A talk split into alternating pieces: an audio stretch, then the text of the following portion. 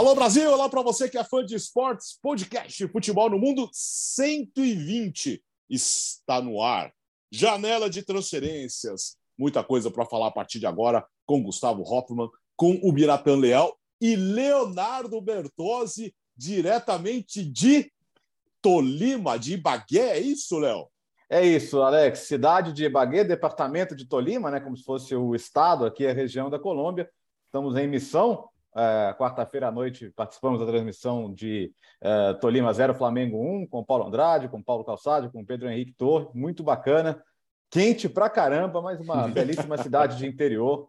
E é bom conhecer lugares novos, né? desbravar aqui o continente sul-americano nessa belíssima competição. Falando em continente sul-americano, podemos subir um pouquinho no mapa aí para CONCACAF. Hum. Rapaz, o que deu de zebra lá no sub-20 da CONCACAF foi uma loucura, hein? O México perdeu para Guatemala nos pênaltis. Ah, vai pegar a República Dominicana na semifinal.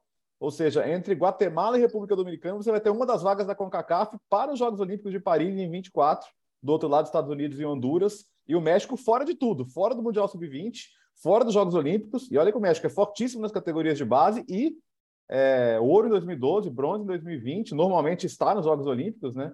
É, desde 2008, quando o Hugo Sanches, com uma geração muito promissora, queimou o filme, acabou até perdendo o emprego, é, mas feio o México ficar fora. Então, para quem gosta de acompanhar o, o, ciclo olímpico, já tem pelo menos uma seleção importante fora dos Jogos de Paris em 24.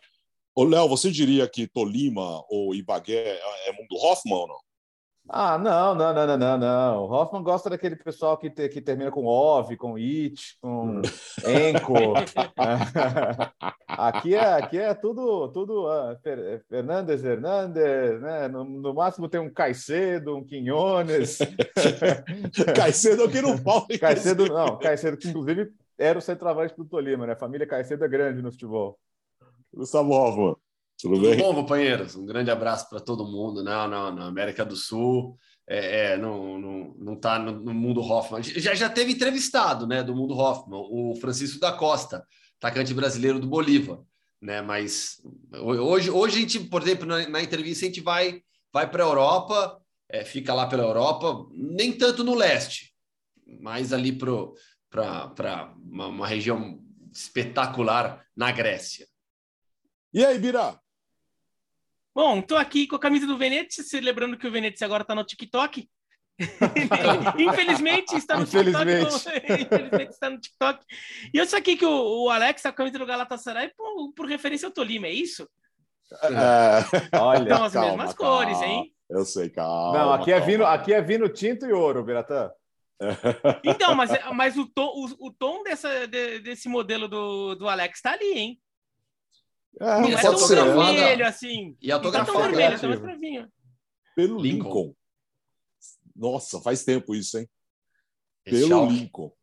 É, pelo Lincoln. Aliás, o Lincoln mandou durante muitos anos camisa do Galatasaray, camisa do Schalke quando ele estava lá. Meu Deus, são 20 anos de futebol no mundo. Mas enfim, vamos lá, vamos trabalhar com a janela de transferências. O Lukaku está de volta à Inter, né, Léo? Tá de volta, Alex. É, e volta o cão arrependido, né? Realizando mais um sonho, né? Ele realizou o sonho de voltar para o Chelsea e, cara, e todo mundo quebrou a cara, né? Eu lembro da gente discutindo aqui no podcast, nossa, mas puxa, o encaixe perfeito, vai voltar para casa, vai deitar e rolar na Premier League. O começo foi tão bom, mas o encaixe no time nunca aconteceu, o desentendimento com o técnico. E aí aquela entrevista que foi um desastre de relações para ele internamente, né? Falando que é, pensava em voltar, que talvez não tivesse sido uma boa ideia a transferência. E aí o clube também começou a queimar o filme dele, né? No, no, naquela mensagem de fim de ano, colocou a fotinha dele bem no cantinho ali, ele ficou bravo. Então, mesmo tendo feito até o gol do, do título mundial ali contra o, contra o Palmeiras, né? Ele nunca conseguiu fazer valer. E aí o Chelsea que pagou uma grana agora empresta para a Inter, recebendo uma grana pequena, 8 milhões e, e, eventuais bônus. Claro, a Inter pega o salário, um salário importante, mas e aí? Final, do, final da temporada que vem, como é que faz? Foi bem, volta, renova o empréstimo, ou seja, você continua, entre aspas, perdendo dinheiro.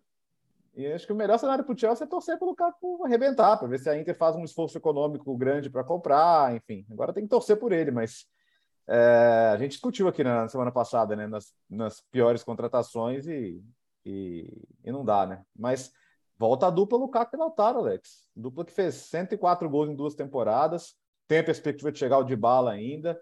A gente está vendo as vendas se movimentando muito no mercado também, possivelmente trazendo de Maria, Pogba já está certo. Então, o pessoal que perdeu o título para o Milan está correndo atrás, né? Está correndo atrás. E eu não tenho dúvida assim, de que na Série A o Lukaku vai Quer dizer, eu não tinha dúvida no passado no Chelsea também, então não sei se conta muito. Mas, é, mas eu acho que a volta dele para a Inter vai, vai recuperar para ele o, o, jogador destruidor que ele foi antes de voltar para o Chelsea. A gente falava, né, muito na época da, dessa, da contratação do Lukaku, né, mas sempre fazia aquela ressalva. Todo, toda contratação ela tem um risco. O risco do Lukaku dar errado no Chelsea era mínimo. Existia, era mínimo, deu errado. É, eu sou obrigado a repetir agora na Inter, né? Porque o, a, imaginar que o Lukaku, nesse retorno à Inter, não dê certo, é, eu acho que é uma probabilidade muito pequena. Muito pequena, mas era muito pequena também lá no Chelsea. Agora tem, tem a questão de voltar ao clube onde ele já estava muito bem, é, se entender novamente com o Lautaro Martinez. É uma outra internacional, não é mais a Inter do Antônio Conte, é um outro time mas é uma equipe forte que chegará muito mais forte ainda para a próxima temporada, querendo brigar por tudo e querendo ir muito longe na Champions League também. E para o Lukaku, é, ano de Copa do Mundo, um ano para recuperar a boa forma, para ter um, uma primeira parte de temporada muito forte, chegar no Catar sendo a principal referência ofensiva de uma Bélgica que não vai para o Mundial com o mesmo, com a mesma, o mesmo status de 2018. A gente falava na Bélgica em 2018 como uma potencial surpresa. Hoje a gente deixa a Bélgica em um segundo escalão de seleções. E o Lukaku com certeza vai querer chegar muito forte na Copa do Mundo. Então, é, agora, é, de novo, imaginar que vai dar tudo certo com o Lukaku. Encaixe nesse time é natural também. Né? E, e, é um encaixe que a gente já sabe como aconteceu em, outras, em outros tempos recentes, mas agora com outro treinador, um outro time. É, e, se o Lukaku se encaixar bem como a gente imagina que, que vai acontecer, até porque ele vai encontrar um companheiro de ataque que ele já conhece, que já funcionou bem, não faz tanto tempo assim, né? Então não, não, é, não, não é uma coisa complicada de imaginar como, encaixa, como colocar ele no time, o ambiente de trabalho também. E, e, se ele se encaixar, acho que ele leva um pouco o patamar da Inter. Não coloca a Inter em, ah, não, é um dos melhores times da Europa, passa a ser candidato a título da Champions. Não, não é nesse nível de mudar patamar mas acho que a Inter se torna o time mais forte da Itália. A Inter é, talvez já fosse, mas não é a campeã. Agora tá, é, é, talvez fique com mais força ali. O favoritismo dela fique um pouco maior, digamos, na, na luta pelo título. E até pensando em Champions League, a, a Inter, a gente tem que lembrar que na temporada passada fez uma campanha de oitavas de final, em que é, acaba dando azar de que pega o, o, campeão da Champions na fase de grupos e o vice-campeão da Champions nas oitavas de final e acaba caindo. Né? né? Perde do Real Madrid na, na, fase de grupos e perde do Liverpool na, nas oitavas, sendo que ainda ganha o jogo em Liverpool, né? Que tinha perdido o jogo em casa. Talvez com o Lukaku se entrar bem, do jeito que era na temporada retrasada, a Inter viria um time de pelo menos pensar em quarta de final de Champions. Claro que sempre vai depender de sorteio, vai depender de chaveamento, essas coisas, mas é um time que passa a ter potencial, é um, bons motivos para acreditar que pelo menos quarta de final é um basicão de pensar nesse time, com se o encaminhamento for natural, né? E claro, na quarta de final você não vai poder ficar escolhendo muito adversário, né? Você pode dar uma sorte absurda de pegar um time mais fraco, mas aí assim é, há uma boa chance da Inter já nas oitavas, nas quartas acaba pegando um time mais forte que ali acaba caindo ali, mas dá para pensar em quartas, né? é, mesmo não sendo cabeça de chave no sorteio porque a Inter agora não foi, não foi campeã italiana. Então, é, acho que mudou, vai mudando um pouco a perspectiva da Inter e vamos ver se o Milan responde. A Juventus está tentando responder também. Tem um pacotão de reforços da Juventus, que é o futebol italiano tentando ali né, é, recuperar um pouco de espaço no cenário continental. E o Milan meio travadão, né? O Milan preocupa Sim. um pouco, né? você tem uma ideia, hoje, dia 30, acaba o contrato do Maldini e do Massara, que são os grandes responsáveis ali pela reestruturação da área esportiva do Milan.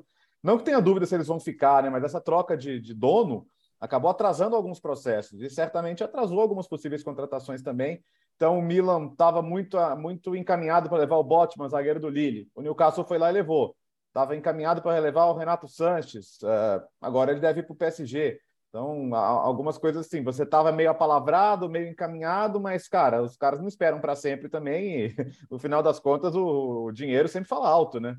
Então, você tem o De Ketelaere agora do, do Bruges, que é um jogador jovem também, mas já tem interessados na Premier League. O Leeds, por exemplo, poderia pensar nele agora com a venda do Rafinha. Então, assim, é, é, é claro, o Milan já fez algumas contratações, já chegou o Origi, por exemplo, mas é, só o time do ano com, com que com que Inter e Juventus estão fazendo no mercado, o, só o que o Milan tem agora não o coloca como principal candidato. Talvez o coloca como, sei lá, terceiro no grid, né? É igual, é igual a Fórmula 1. Você pode ter o melhor carro num ano, mas se, se no, no, ano seguinte os adversários fazem um carro melhor, você pode correr com o carro do ano passado que não vai dar certo. Então eu, tenho, eu acho que o, o Milan precisa se mexer e mexer rápido, porque Inter e Juventus estão se mexendo. Na Inglaterra, a notícia de momento é que Richarlison acertou com o Tottenham. E ainda temos a situação, uh, as situações de Rafinha e também de Anthony, né, Gustavo? Pois é, os atacantes da seleção brasileira trocando de clube. Né? O Richarlison praticamente certo, né? A notícia não é oficial, mas já foi bancada por muita gente nesta, nesta quinta-feira. Richarlison no Tottenham, então, reforço para a próxima temporada. É, falamos, né, Biratã, outro dia no, no ESPN FC, que o encaixe do Richarlison no Tottenham não é algo tão simples, natural. É, em que posição vai jogar o Richarlison? Qual vai ser o esquema tático do Tottenham? Projetando que você tem Harry Kane, titular absoluto, como referência ofensivo, o Hum, obviamente não sai do time. O Kulusevski teve um encaixe espetacular desde a sua chegada com o Antônio Conte. Então o Richarlison ele chega para brigar por posição, sendo que ele é um atacante que pode fazer função de lado de campo e jogar centralizado. No Everton ele fez essas duas funções, na seleção brasileira ele faz essas duas funções, sendo que pro Tite ele é majoritariamente um centroavante. Na lista final dos 26, o Tite conta o Richarlison como centroavante, para ser a opção principal como referência ofensiva. Hoje, ele e o Matheus Cunha são os dois principais candidatos, mas é uma transferência importante para o Richarlison. É, sai de um clube extremamente importante, histórico, é, grande no futebol inglês, mas vai para um outro time que briga por algo por coisas maiores do que o Everton, isso é evidente para todo mundo, as pretensões do Tottenham. Então é, é, é, uma, é uma evolução na carreira dentro do futebol inglês, né? Watford, Everton e agora e agora é, Tottenham de novo, respeitando toda a história do Everton, falando especificamente dos times e do que está acontecendo dentro dos clubes hoje em dia, as pretensões que tem o Tottenham. Mas é, é uma contratação bem legal para o Brasil também, né? Para ver o para ver o Richarlison chegando em um nível cada vez mais alto na Premier League. É, o que é interessante que é, até ver como que o Richarlison se comporta nessa luta por posição. Porque é, ele tem duas situações ali de, de briga por posição. Kane e Son são descartados como, como briga por posição ali. Esses dois aí não tem, não tem como mexer. É a dupla de ataque que mais trocou gols e assistências de um para outro nas últimas temporadas, nas últimas, somando as últimas. Na última foi Vinícius Júnior com Benzema, mas se você somar as três, quatro últimas, vai dar som com Kane. É... Agora, tem dois cenários. Um, ele ganha a posição do Kulusevski. Né? Ele simplesmente ganha a posição do Kulusevski, um trio, ele, ele passa a fazer parte do trio. A outra é, ele passa a fazer parte de um trio e o Kulusevski vai para o meio. Né? Então, é convencer o, o Conte que essa formação seria a melhor formação possível para o Tottenham. É bem plausível pensar nisso, mas ele vai ter que comprovar. Não é uma coisa assim que o time está preparadinho para receber um jogador com, a, com as características dele. Então, e, então, e é um time que, que vai roda menos o elenco também. Né? Não é um Manchester City, por exemplo. É. Então, é, é, um, é um cenário um pouco mais difícil para o Richarlison. Agora, ele é um jogador que sempre mostrou é, que gosta e que cresce quando o, o nível do desafio cresce para ele. Ele, ele, ele, ele joga bem nesse cenário. É, com pressão, com cobrança, com nível técnico mais alto, ele eleva o nível de jogo dele. Então, isso pode ser interessante para ele fazer isso. É. Agora, e, e, assim, e eu acho que, assim, a não ser que ele seja contundido, ele vai para a Copa. Eu não consigo ver um cenário em que o Richardson entre num, outra, num ostracismo ah, ainda mais tão com 26, grande. né, Beratan? É, exatamente. É. E com poucas opções de centroavante. Exatamente, é ele, o Matheus Cunha, Gabigol, que são as opções que tem Firmino, por aí. Se o Gabigol, se recuperar, né? Firmino, né? e o Gabigol já está perdendo muito, muito, muito espaço muito. Com, com o Tite. Então, assim, eu não consigo ver um cenário em que em um semestre o Richarlison perca tanto espaço a ponto de ficar fora da Copa. Mas talvez ele se sinta, mas talvez ele sinta que precise, né? Talvez é. ele, ele não se sinta tão seguro assim. Então tem é, é ele certamente vai se sentir motivado para é, por isso também. E ele é um jogador que na, na, na, cobrança, na pressão, ele consegue buscar motivação. Ele não se encolhe. Que, que, é melhor, né? Jogar todas no Everton ou jogar um bom número de jogos, ainda que não todos, no, no Tottenham, né? Que joga Champions League? Acho que a resposta aqui está muito clara. O Everton é um raro time, é um raro caso de time inglês que está mal financeiramente, né? Teve muito prejuízo nos últimos anos e agravados aí com, com a pandemia, tá, tá com projetos de estádio, então tem outras coisas acontecendo. E o Tottenham jogou com isso, né? Tanto que qual que é o dia? 30 de junho, é o dia que o clube tem que fechar o balanço. Se, se o Everton não vendesse um jogador, e no caso o Richardson tem mercado, é, teria mais um ano aí de prejuízo e não teria muito pouca margem para contratar para a próxima temporada. E, e imagina, é um time que quase caiu, com pouca margem para contratar, o cenário não seria exatamente uhum. o, mais, o mais animador. Então, você acaba tendo que sacrificar assim, um jogador importante para tentar dar uma reformulada no elenco. E acho bom para ele. E o Antônio Conte, ele conseguiu, hein? Mais um reforço, hein? Eita, tá, reforço, é. Conseguiu. É, Quem não chora, né? Tanto encheu a paciência. O Perisic, Bissumar, o Foster para goleiro reserva. Já tá. E, o e mercadinho vê, né? do Everton tá, tá virando, hein? E, do, do, e, e, refor e, reforços mesmo, né? Jogadores que incorporam o elenco. A gente está aqui é. falando do Richard, que vai brigar por posição, o Bissumar, acho que é uma situação parecida no meio-campo. É, o Perisic é um jogador que dá profundidade também no elenco, vai, vai incorporando o elenco do Tottenham para aguentar uma temporada melhor de Champions League. E os outros atacantes, Alex, os brasileiros, é Anthony e Rafinha. Por todas as notícias que vêm sendo publicadas, é, os dois bem encaminhados para Manchester United e Chelsea. É, e, e nesse, nessas situações, nesses dois casos, né, é, eu vejo o Anthony entrando e jogando no United, ganhando vaga. Eu vejo o Rafinha chegando e ganhando a posição no Chelsea chega para ser titular para mim. Um ataque que agora não tem mais Lukaku, vai ter Kai Havertz, Timo Werner, Pulisic, Mason Mount, é, o Zia que não sabe se vai ficar ou não, é, e mesmo assim o Rafinha chega à frente dele. Então, assim, é, é os atacantes brasileiros tendo uma janela de transferências em alta. E o que para o Rafinha, é, para o Rafinha é, e para o Richarlison, e talvez um pouco para o Anthony, mas, mas para mas o Rafinha e para o Richarlison, tem o lado, é, um lado interessante dessas negociações em que eles estão, um que foi envolvido e outro que é, dizem que está sendo envolvido, é ter essa possibilidade de jogar Champions League. Porque pensando numa Copa do Mundo, você tem, vai ter alguns jogos ali na, na naquele primeiro semestre de temporada com um nível de, de competitividade semelhante ao de uma Copa do Mundo.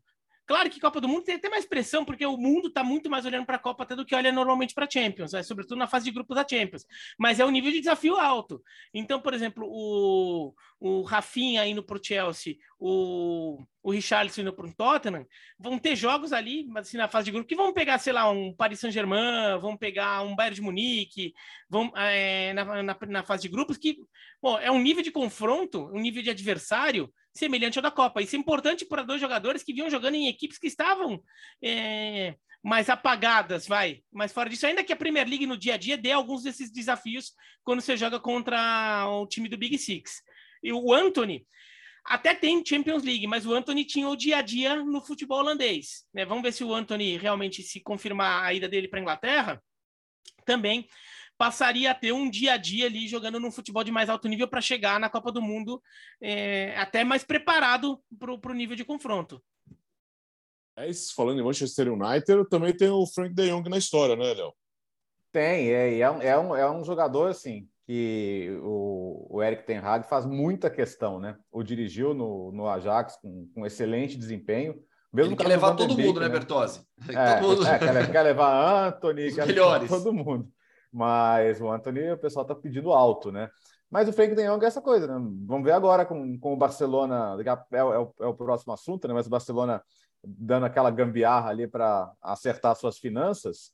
Então, o, o, o, United talvez contasse que o Barcelona estivesse mais desesperado pela venda. Agora, assim, não é que o Barcelona não vá fazer a venda, tá? Eu acho que vão chegar no valor. Mas como o Barcelona arrumou o caixa, vendendo os direitos de transmissão é verdade, mas arrumou o caixa, talvez o Barcelona jogue um pouquinho mais duro para chegar num valor que ele considere justo. Mas eu não consigo ver o negócio não acontecendo. Né? Eu acho que ele agora também já se animou com essa possibilidade, já, já deve ter ouvido do Ten Hag como ele é imaginado no, no, no, no time, com que tipo de, de, de contribuição ele pode dar. É, o United perdeu, entre aspas, o Pogba, mas Pogba em, em espírito já não estava lá fazia muito tempo, né? Então, eu acho que é uma peça que pode ser super importante ali dentro do meio campo. Agora, é, é, se sair, acho que é uma pena pelo Barcelona, porque a gente discutiu aqui algumas vezes. É, um jogador que tinha muito a ver com o estilo histórico do clube, com, com, com a capacidade de adaptação a esse estilo, mas talvez seja ele sacrificado, né?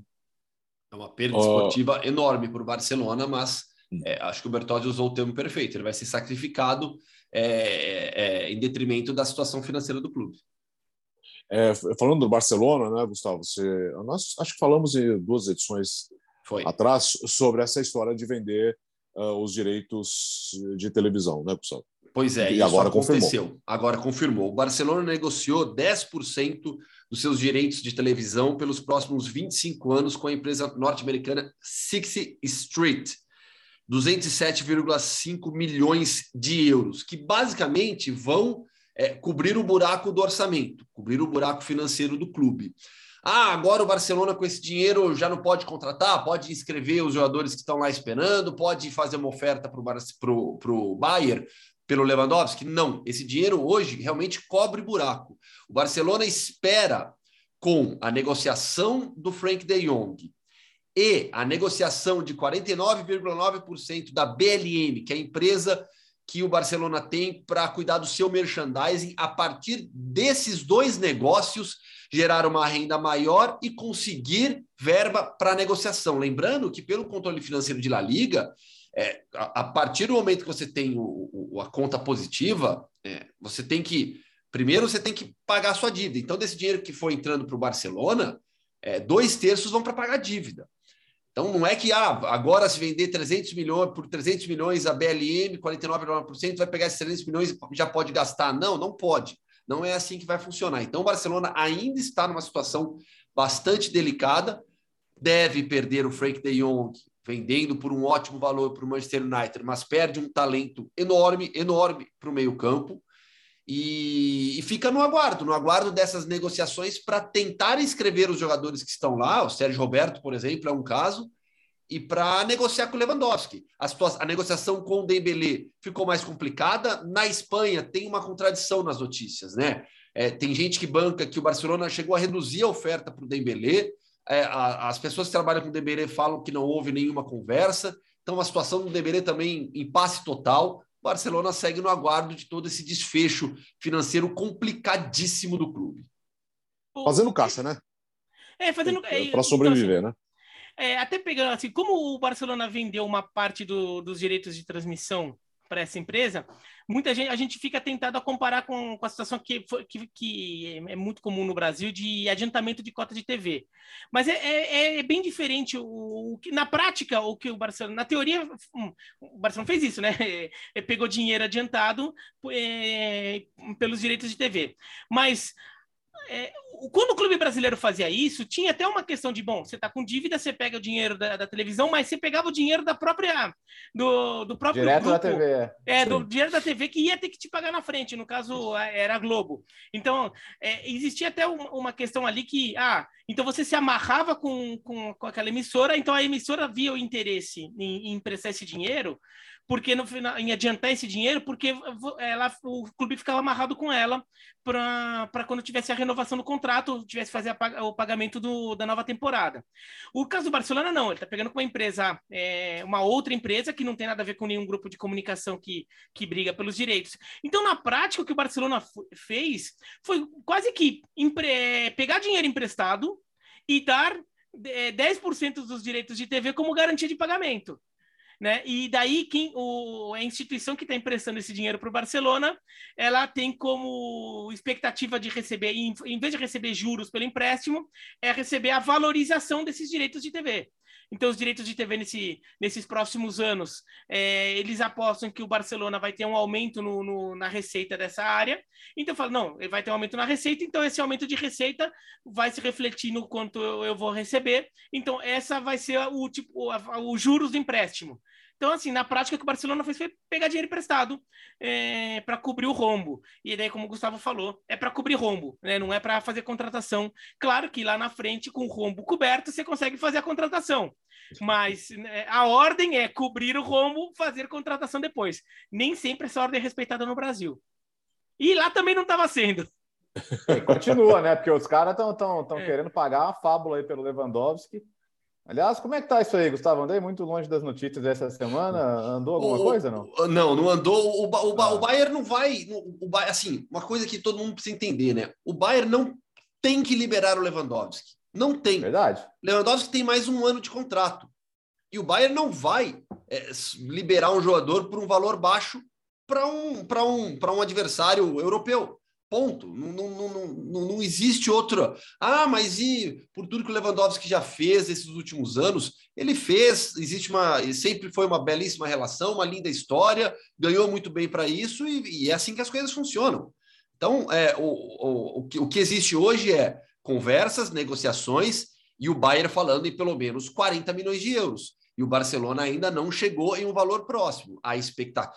Na Espanha, o, conseguiram uma, um flagra do Lewandowski em Ibiza, jantando no mesmo restaurante onde estava o Chave, né? Flagraram o Lewandowski entrando e depois o Chave. Então, os dois estavam no mesmo recinto em uma noite de Ibiza. A informação na Espanha é que, por parte do Barcelona, é, eles têm tranquilizado o Lewandowski em relação à situação financeira do clube, e o próprio Lewandowski falou que acredita no Barcelona e que vai esperar até o final. A relação do Barcelona com o Javier Tebas, que é complicada. O Tebas, é, desses últimos, nessas últimas semanas, diminuiu o tom das críticas também, falou que acredita que em algum momento o Barcelona vai conseguir escrever o Lewandowski. Então, acho que está todo mundo tentando é, é, acalmar a situação, mas é algo que vai se arrastar até o final, porque o Barcelona precisa gerar receita. Sem receita não tem nem como inscrever jogadores, muito menos ir ao mercado e oferecer 40 milhões de euros pelo, pelo Lewandowski. Então, situação ainda de impasse total e provavelmente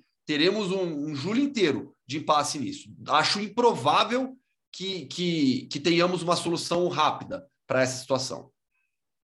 É, mas de qualquer maneira, é o Barcelona se desfazendo dos seus ativos. Você, o Bira lembrou a história dos direitos de televisão. A história é o seguinte: se adiantava, ah, sei lá, estamos em 22, adiantava o de 24. Quando chegava em 24, você já estava adiantando o de 26. Ou é. seja, os clubes ficavam amarrados a vida toda, porque no fundo você estava sempre com o dinheiro na mão, né? Só que o próximo, a próxima gestão que paga, a próxima gestão, quando chega não tem dinheiro, vai lá e adianta de novo. É, e, e fica assim, muito... assim, né? É, isso é assim, é, é, futebol nacional, mas muito da. Um, um, um, fator importante da quebra do Cruzeiro, por exemplo, tem a ver com isso, né? Porque o Cruzeiro começou a adiantar tanta cota que daí, quando tinha que receber, já não tinha quase. Né? O que tinha que receber estava pequenininho já, porque estava tudo adiantado, já tudo, já, tudo tinha sido gasto nos anos anteriores. Uh, no, no, seu Atlético de Madrid, o que, que nós temos, hein? O Griezmann fica, Gustavo? Pois é, o, o, qual, qual é a história do Griezmann? O Griezmann foi por um contrato de empréstimo com cláusula de compra no final, mas o Atlético tinha que ativar a cláusula de segundo ano de empréstimo agora. E na semana passada surgiu uma história de que o Atlético pensava em não ativar essa cláusula. E aí virou um murmurinho: será que o Griezmann fica? Será que ele sai? No final das contas, o Atlético ativou. Ao final desse segundo ano de empréstimo, vai pagar em definitivo, se eu não me engano, 40 milhões de euros. Eu, aí eu tenho que. Eu estou falando de cabeça, mas acho que é isso. 40 milhões de euros para o Barcelona. O Barcelona levanta a mão para o céu e agradece. Né? Mais dinheiro entrando no caixa. E o Griezmann fica. Só que o clube precisa também negociar jogadores para conseguir eventualmente ir no mercado e buscar um lateral direito. Hoje a prioridade do do Simeone é buscar um lateral direito. O Versálico não deve, já, o Versálico não fica e já não agradava na posição desde a chegada, desde a saída do Tripper. Quem que pode sair para gerar receita? Lemar, Mário Hermoso e o Renan Lodge, que a gente até explicou a situação aqui. O Atlético pensa em pelo menos 30 milhões de euros pelo Renan Lodge. Só que as conversas com o Newcastle não avançaram e hoje ele tem apenas sondagens de alguns clubes da Itália da, e da Inglaterra e da França também, mas nada além disso. O Atlético acredita que com o Lemar consiga gerar um pouco de receita e aí depois para ir no mercado buscar esse lateral direito. Então é um Atlético que vai chegar forte, sem dúvida alguma, com algumas mudanças no elenco ainda para a próxima temporada. Gostei de alguns momentos ali do, do Griezmann com o João Félix. Achei que na segunda parte da temporada eles se entrosaram melhor. Assim, para o Griezmann faltou gol, né? Não foi uma temporada em que ele contribuiu tanto assim é, em número de gols, mas acho que vale, né? É, foi, um, foi, um, jogador que não estava nos planos inicialmente o Atlético de Madrid trazer de volta, né? Uma coisa que teve muito a ver com a situação do Barcelona, foi o foi. famoso negócio de ocasião. Sim. E com, com, com o próprio declínio físico do Soares, né? Eu acho que era imaginado que ele fosse jogar mais mas acho que vale apostar. E, e no caso do Lodge, né? Ele tem a cidadania italiana agora, ajuda, né? A mesmo achar alternativas para ele no mercado. É, primeiro, ele já libera a vaga de extracomunitário no Atlético de Madrid, que é importante porque você possa buscar de reforço, mas é, eu, eu, sei lá, se no, no, lugar dele eu pensaria em, em, novos ares também. Eu acho que, que ele bateu no teto no Atlético de Madrid e hoje ele não tem mais a mesma importância dentro do elenco, não. É, o, no, bom, no caso do Griezmann, uma coisa que faz, é, ajudou muito o, é, o Griezmann foi quando o, Simeone acho que percebeu que, a, que, não, que não daria para jogar com, com o melhor trio possível, que seria o, o, o Soares, o Griezmann e o João Félix, e, e ele foi estabelecendo um time que tinha um meio de campo mais encorpado né, mais encorpado do meio para eh, trás e com isso ficando, por exemplo, só Griezmann e João Félix em algumas partidas na reta final da temporada, acho que o Griezmann se encaixou melhor e, e ele fez alguns grandes jogos ali, sobretudo contra o Manchester United na, na Champions. Do, com, em relação ao relógio, eu concordo com o que o Bertazzi falou. É, até pelo, pelo que a gente projeta que vai acontecer com, com o Atlético de Madrid, o Renan num, vai, vai virar um jogador que, que faz parte do elenco. E acho que para ele ele poderia buscar um, um clube em que ele fosse ser um titular absoluto, mesmo que um clube que às vezes parece descer um degrauzinho ali, mas ele ganha mais chances. O, o, o, falando da Espanha, o Ernesto Valverde é o novo técnico do Atlético Bilbao, né, Biro? É, foi confirmado é... Agora há pouco, hoje. né? O, é. Hoje, o, o, o, Ernesto Valverde que já teve uma passagem muito boa no Atlético Bilbao. Né? Foi essa passagem no Atlético Bilbao que incentiva o Barcelona a contratá-lo. Né? Então, é um técnico que, que eu acho que ele tem um estilo que, que para algumas pessoas talvez tenha ficado com a imagem ruim do Valverde pelo Barcelona, porque ele endurece muito o futebol do Barcelona né, naquele período que ele, que ele tá lá. E ele até fica um, um bom tempo no, no, Barcelona, mas ele endurece o tipo de jogo, o time fica mais pesado, mais duro. Mas para Atlético Bilbao, é, é, um, é um estilo de jogo que, que, que, que, que encaixa muito com o que a torcida imagina para o time. É, o, o torcedor. O, vai, mal comparando, vai. O, o, lá na, na Espanha, o, futebol do País Basco é mais ou menos como a gente aqui no, no, no, Brasil vê o futebol da Argentina, do Uruguai. É um futebol de raça, de, de entrega, que nem sempre tem é, tanto talento. Tem talento, mas assim, mesmo quando não tem, é, compensa nisso, né? Que representa o... a região diante da monarquia, diante do isso. Estado espanhol. Então, é, então, mas nem que seja na luta. Se, se não, exato, se não tiver talento para isso, é. vai na luta. E, então, o Valverde, claro que ele não é um técnico só de, ah, não, vamos dar porrada, não é isso. Mas ele é um técnico que gosta de um futebol, que montar o um time com um futebol um pouco mais pesado, com um pouco com, com um meio-campista forte ali, é, que dê volume, por exemplo. Tanto é que ele, como técnico do Barcelona, tinha ido buscar o Paulinho né, lá na China. É, por quê? Porque era um jogador de presença física no meio de campo. O Vidal era um jogador de presença física no meio de campo. Né? Agora, para o Atlético Bilbao, pode funcionar bem. A torcida já conhece ele, já gosta dele. É uma contratação interessante nesse aspecto.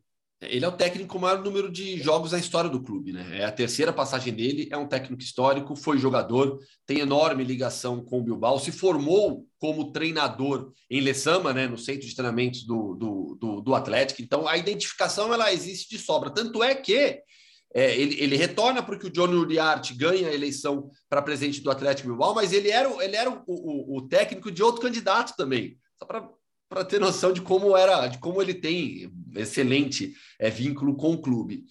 Eu não teria tirado o Marcelino, mas na verdade não é nem que ele foi tirado, né? O Marcelino não quis participar de todo esse processo político do, do, do Atlético. Né? Eu, eu, entendo que o trabalho realizado pelo Marcelino Garcia Toral nesses últimos anos foi excelente, excelente. Ele devolveu ao, ao Atlético Bilbao a competitividade necessária nas grandes competições. Nem sempre em La Liga, conseguindo se colocar na parte de cima, mas tendo dois vice-campeonatos de Copa do Rei. Ah, perdeu duas vezes a final, levou o time a duas finais, ganhou uma Supercopa, que é, foi extremamente importante para o Atlético. Então, é, o, o, Valverde ele recebe um time muito bom do, do Atlético Bilbao, um time muito bom é, e, e pronto para tentar dar esse salto maior em La Liga para voltar a brigar efetivamente por Champions League para se colocar numa briga ali pelo quinto, quarto lugar, para tentar realmente beliscar uma vaga em Champions League, o Atlético Bilbao. E ó, a gente falou agora há pouco do Rafinha, do Barcelona, uma notícia que o Marca publicou agora, agora há pouco, então durante o programa que saiu é, a informação do jornalista Luiz Rojo, do Marca, que o Barcelona conseguiu que o Rafinha congele sua decisão. Barcelona entende que o Chelsea está à frente no negócio, podendo oferecer 60 milhões de euros, mas por conta de todo esse embrólio financeiro que a gente explicou do Barça, e o clube precisa de tempo para ir ao mercado, segundo o Marca, segundo essa, essa matéria publicada agora há pouco, o Barcelona conversou com o Rafinha para ele segurar um pouquinho, é, esperar para tomar a decisão. Não, mas solta a grana, né? Pô. É, pois é. é. Então. Há quanto tempo o Barcelona tá enrolando, Rafinha? Daqui a pouco o Deco vai ficar sem paciência, pô. O, o Barcelona torceu pelo rebaixamento do Leeds, Não, e... né? Porque é. com o rebaixamento do Leeds, a cláusula do Rafinha, havia uma cláusula no contrato de um valor bem baixo para liberar o jogador.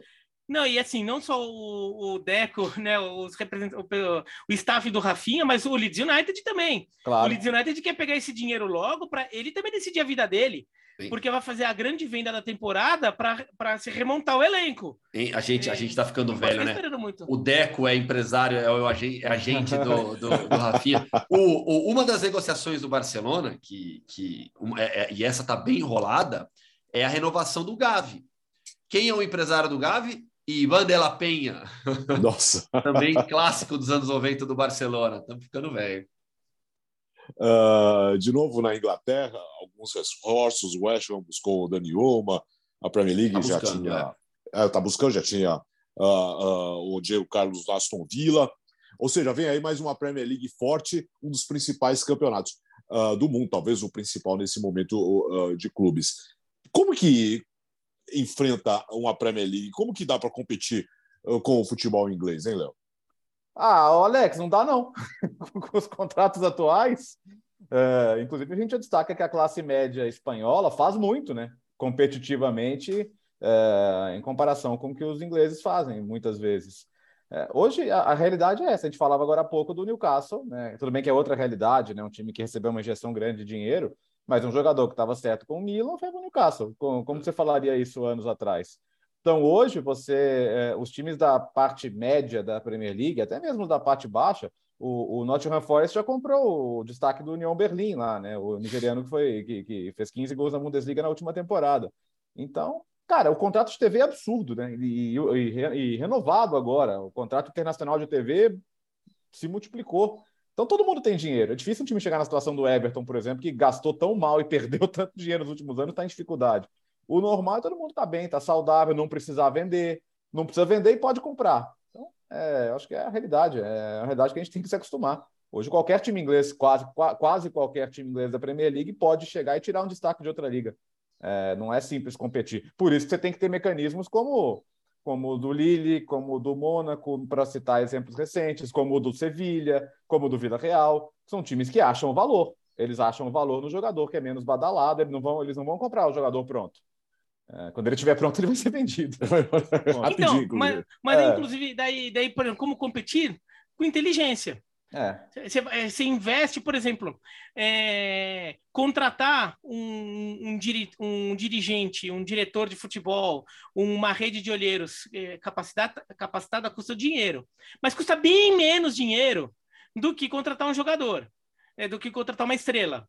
Então, se você por, é, investir na inteligência do seu clube, é, na, na, inteligência, na formação dos jogadores da base, na captação de garotos por aí, na, na, no, na observação de jogadores que estão surgindo em, em mercados mais, é, mais pobres, aí vem entre o mercado brasileiro, inclusive, né, o mercado argentino, é, uruguaio, africano. Você investir nisso você consegue chegar à frente. Até porque os clubes ingleses têm, daí tem aquela coisa, quando você está com muito dinheiro, você também tem mais responsabilidade, tudo, você vira uma estrutura mais pesada. Você também não pode se dar o luxo de arriscar tanto. Porque você tem mais você tá, o nível de investimento que você faz é maior. Então, aí é o Sevilha, o Villarreal, é, há um tempo atrás, a Udinese é, era um time que fazia muito bem. A Atalanta faz isso hoje. Sim. É aí, é aí. O RB Leipzig.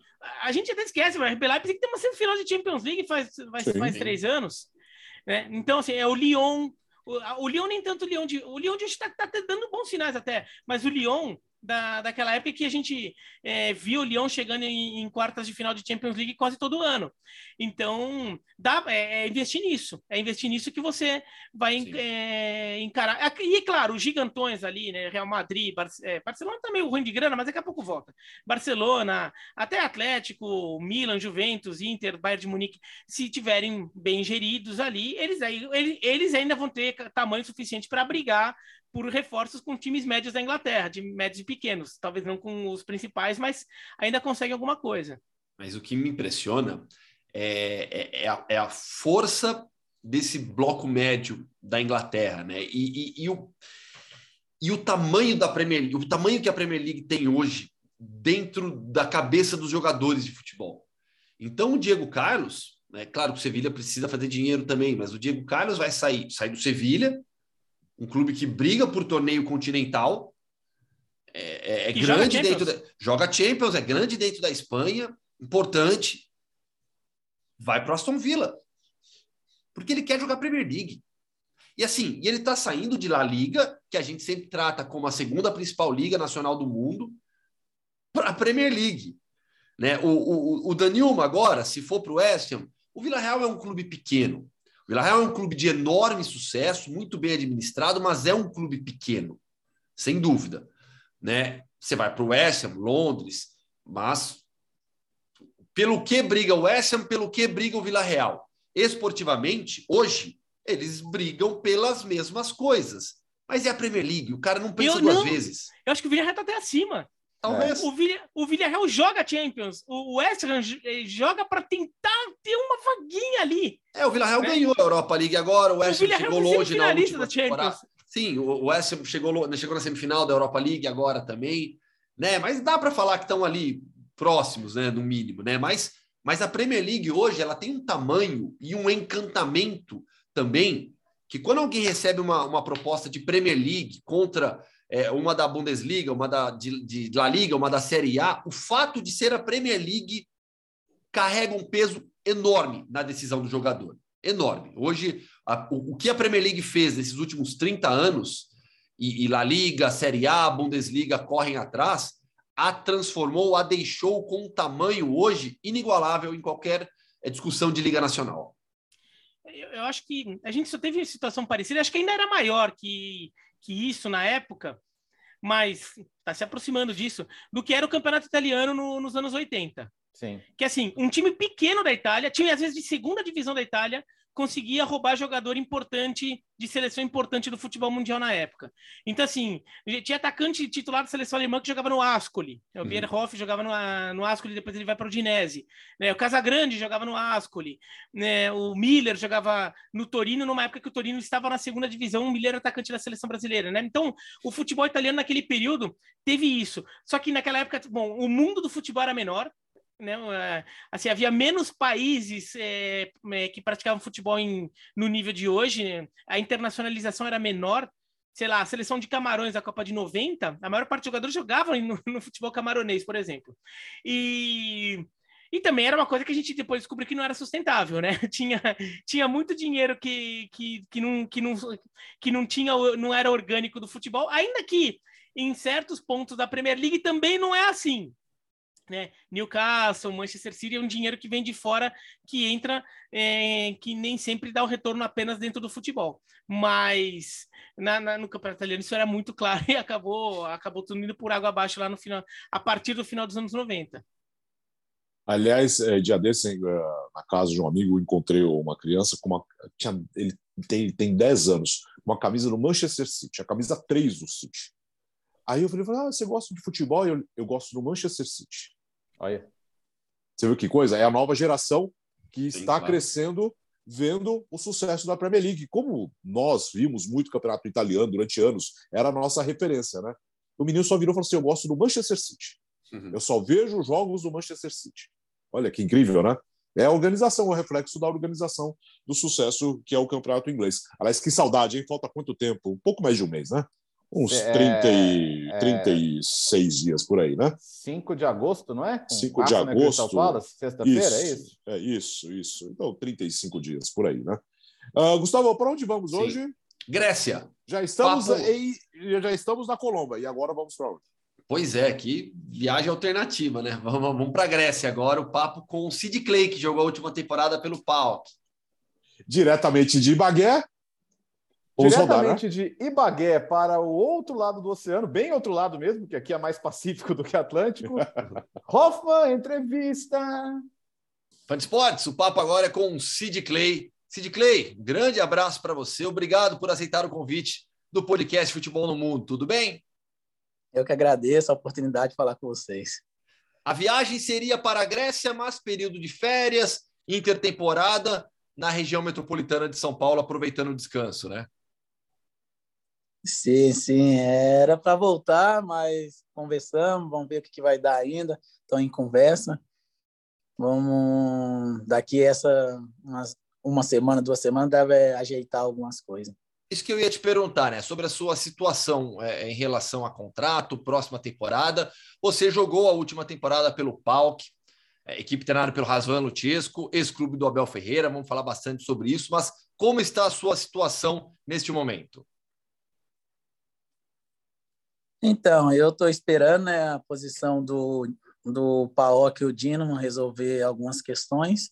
E agora estou treinando aqui para manter preparo físico para não chegar lá tão de férias, né? Como que diz. Claro.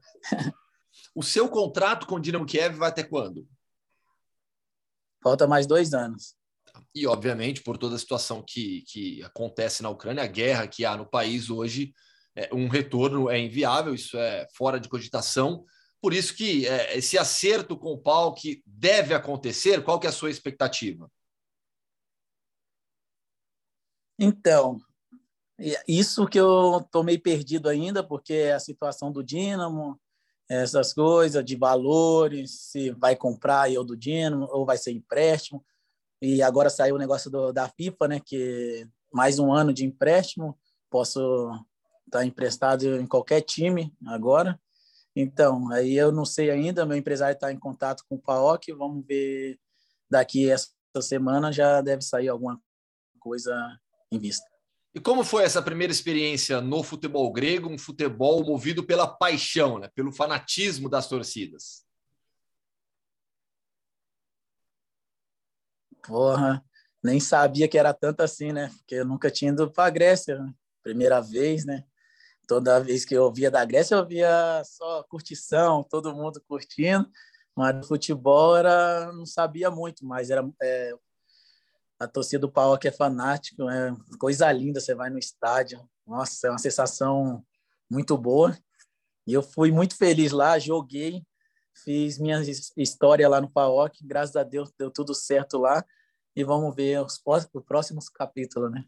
Você teve um bom desempenho, essa é a verdade pelo, pelo PAOK, um clube extremamente tradicional do futebol grego, com uma torcida apaixonada e comandado pelo Razvan Luchescu, que é o filho do Mircea Luchescu.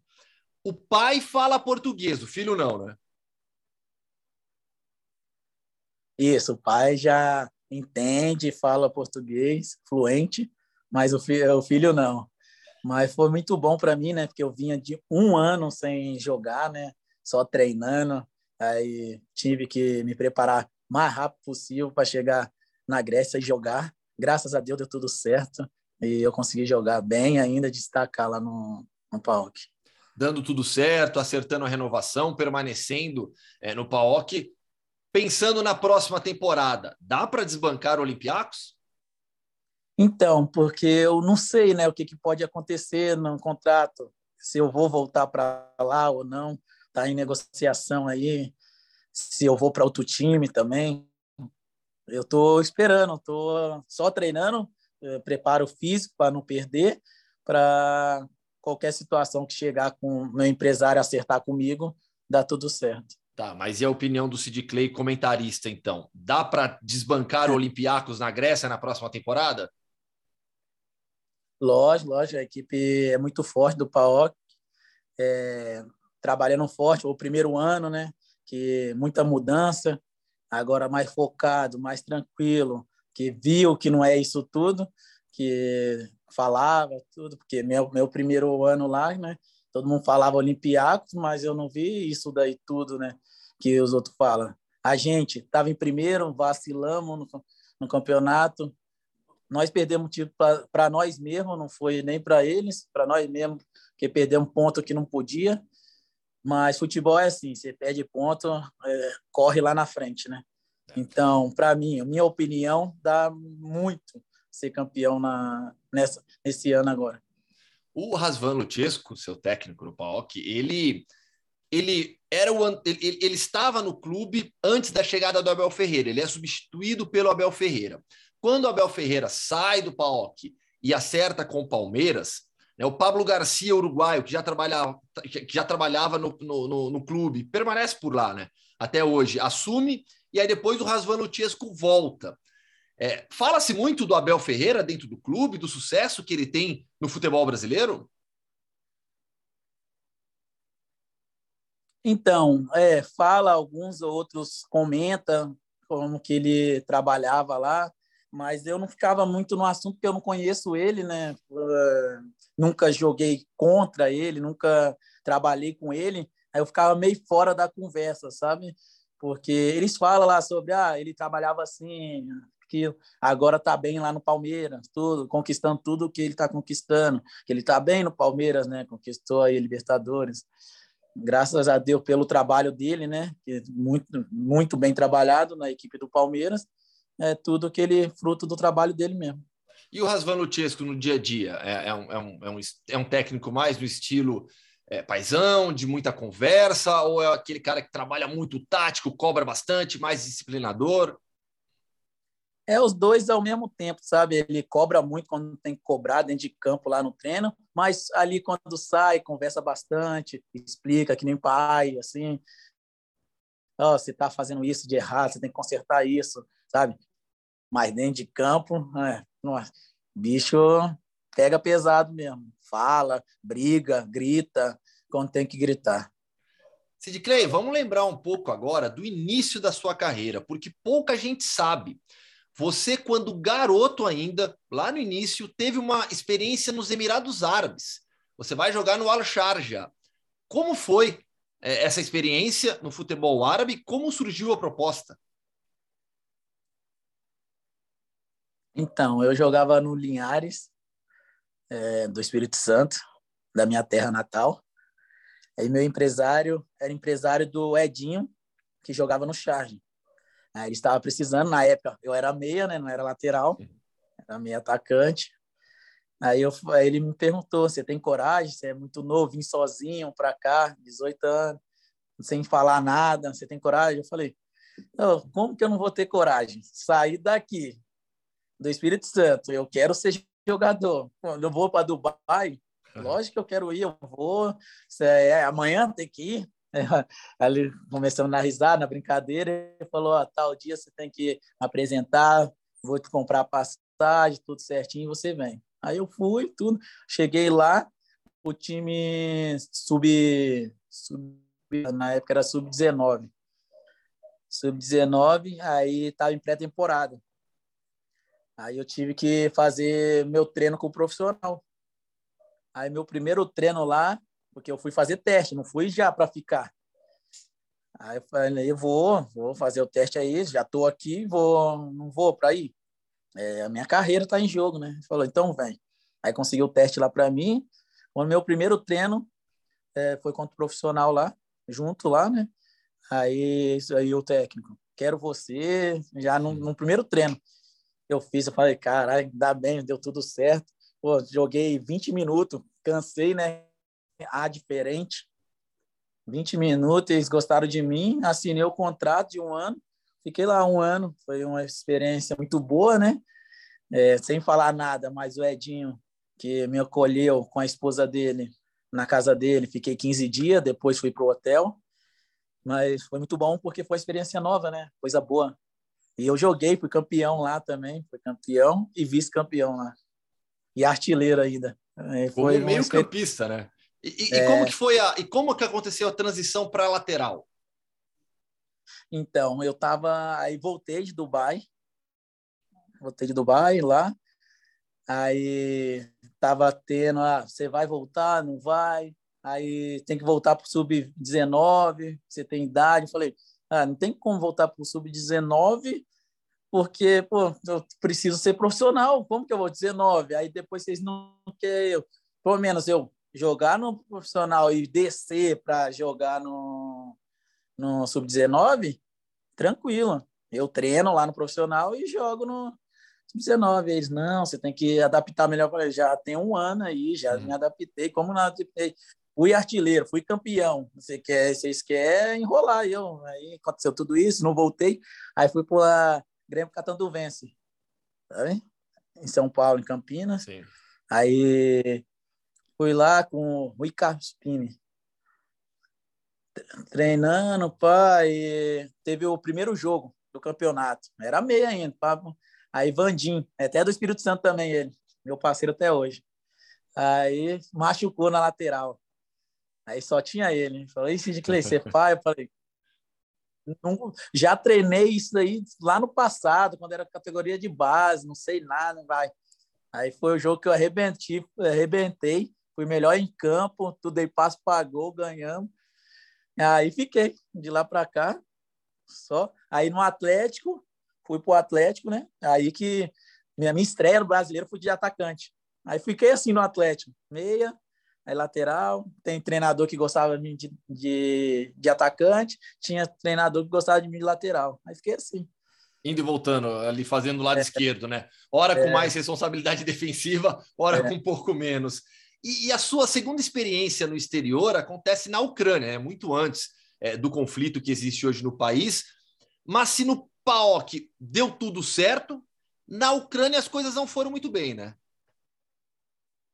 Então, o meu primeiro ano foi bem. Joguei Champions League, é, joguei o primeiro ano, assim, uns sete meses do meu, da, quando eu cheguei, fui bem jogando.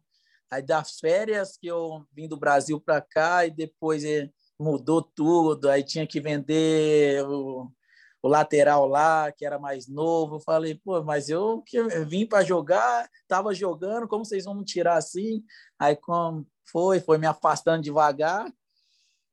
Eu e o tinha um que jogou a Copa do Mundo também, até esqueci o nome, croata. Tinha, era eu e ele. Aí tirou eu e ele para botar o, o moleque do, do, da categoria de base. Até tá foi bem lá e foi vendido para o Everton. Sabe? É.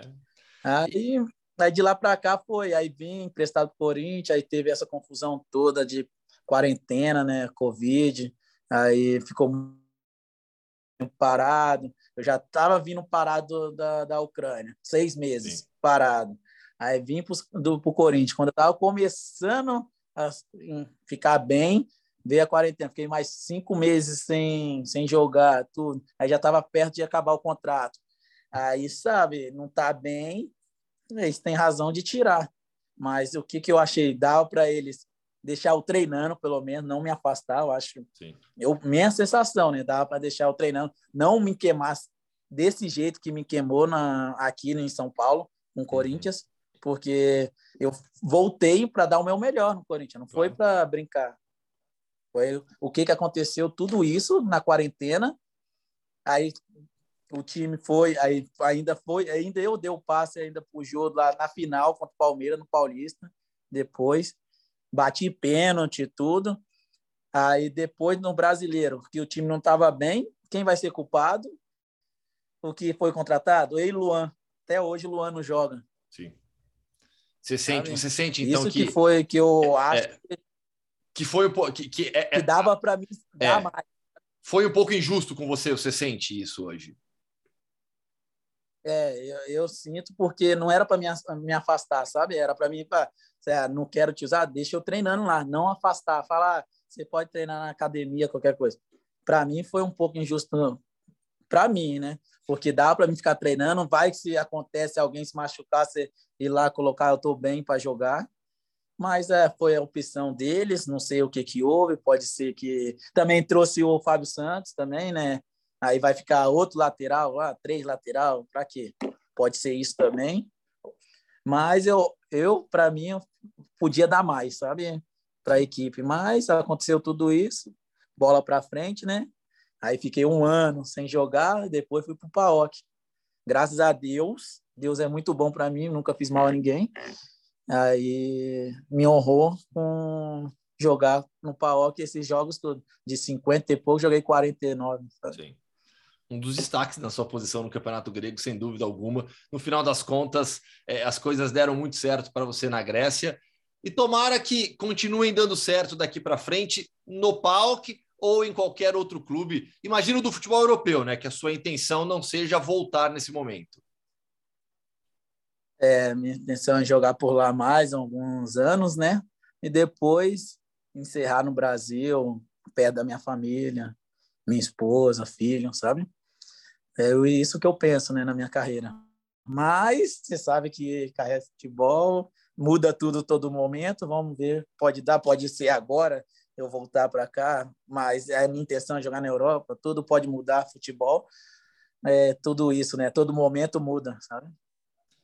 Sid Clay, prazer falar contigo. Boa sorte na sequência e qualquer novidade avisa, hein?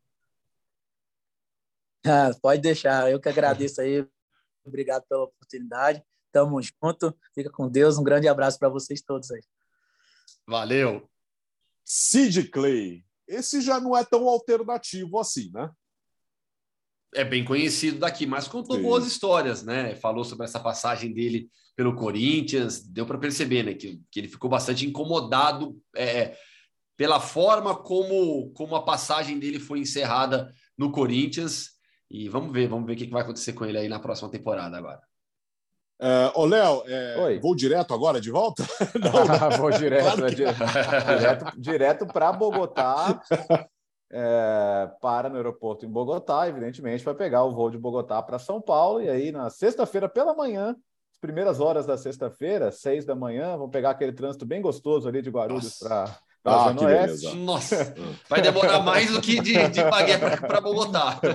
Mas tá bom, o importante é chegar. O importante é chegar, até porque semana que vem já tem a missão Rio de Janeiro aí para a partida de volta, né? Cobertura especialíssima dos canais ESPN do Star Plus nessas oitavas de final de Libertadores.